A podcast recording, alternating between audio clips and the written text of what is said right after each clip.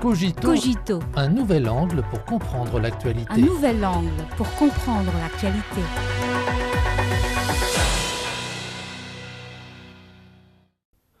Bienvenue à Cogito. Après 12 ans d'isolement, la CE a finalement réintégré la Ligue arabe le 7 mai. À cette date, une réunion extraordinaire de l'organisation a décidé de reprendre la participation des délégations du gouvernement syrien aux réunions du Conseil de la Ligue arabe et de tous ses organes.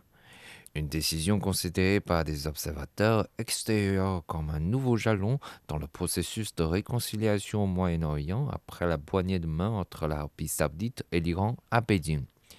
Fondée en 1945, la Ligue arabe compte 22 États membres. La CIE en était l'un des membres fondateurs. Après l'éclatement de la crise syrienne en 2011, la Ligue arabe a suspendu la CIE et plusieurs États arabes, dont l'Arabie saoudite, ont fermé leurs ambassades en Syrie.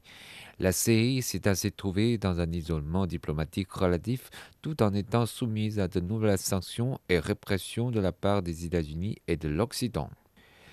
Il n'est pas vraiment surprenant qu'après 12 ans, la CIA ait pu réintégrer la Ligue arabe. Depuis 2018, les forces gouvernementales syriennes ont repris le contrôle de plus de 70% du pays, l'opposition s'affaiblissant de jour en jour. Alors que la perspective de la guerre devenait plus claire et que la reconstruction du pays après la guerre était à l'ordre du jour, les pays arabes se sont mis en contact avec le gouvernement syrien au cours des dernières années. Début 2023, les Émirats arabes unis ont réservé un accueil exceptionnel au président syrien.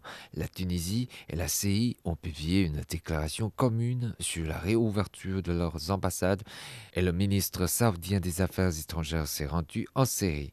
De plus en plus de signes indiquent que le retour de la CI au sein de la Ligue n'est plus qu'une question de temps. Dans une perspective plus large de l'évolution de la situation au Moyen-Orient, le rapprochement saoudo-iranien a directement facilité le retour de la CI au sein de la Ligue arabe. Comme les deux pays soutiennent des forces politiques différentes dans la crise syrienne, le rapprochement saoudo-iranien a sans aucun doute créé une opportunité pour la détente des relations entre la CI et les pays de la Ligue arabe. Plus important encore, alors que le monde entre maintenant dans une nouvelle période de turbulence et de transformation, les pays arabes ont saisi la tendance générale de la situation mondiale et se sont réveillés les uns après les autres.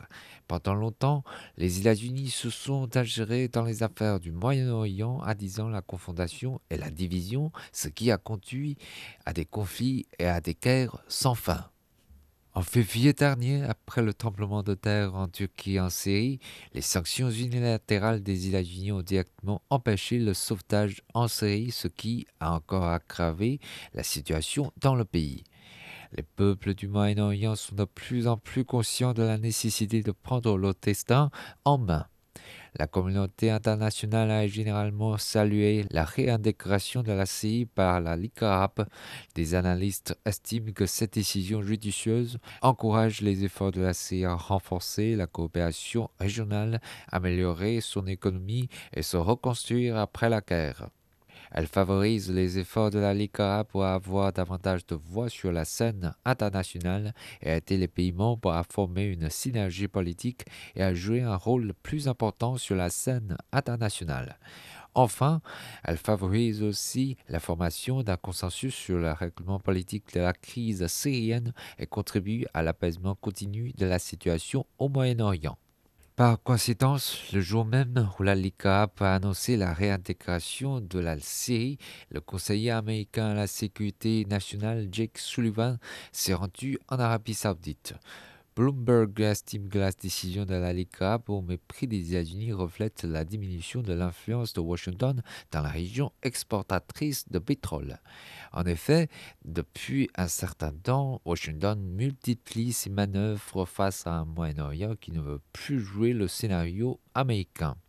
Nombreux sont des exemples envoyé le directeur de la CIA en Arabie saoudite pour exprimer sa déception face au rapprochement saoudo-iranien, sans prendre au gouvernement syrien à plusieurs occasions internationales sous le prétexte des droits de l'homme, prétendre ne pas normaliser ses relations avec le régime d'Assad et ne pas soutenir la normalisation des relations d'autres pays avec Damas.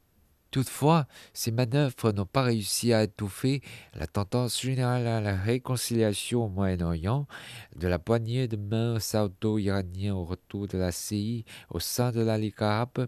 Les pays du Moyen-Orient ont envoyé des signaux clairs. Ils veulent la paix, ils veulent le développement et ils veulent suivre leur propre voie.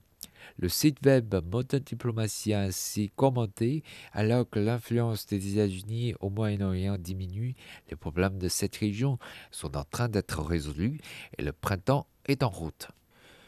Dans le Washington Post, le journaliste américain chevronné Farid Zakaria a déclaré que les États-Unis étaient trop pris par les succès diplomatiques de la guerre froide pour percevoir que le monde extérieur était en train de changer.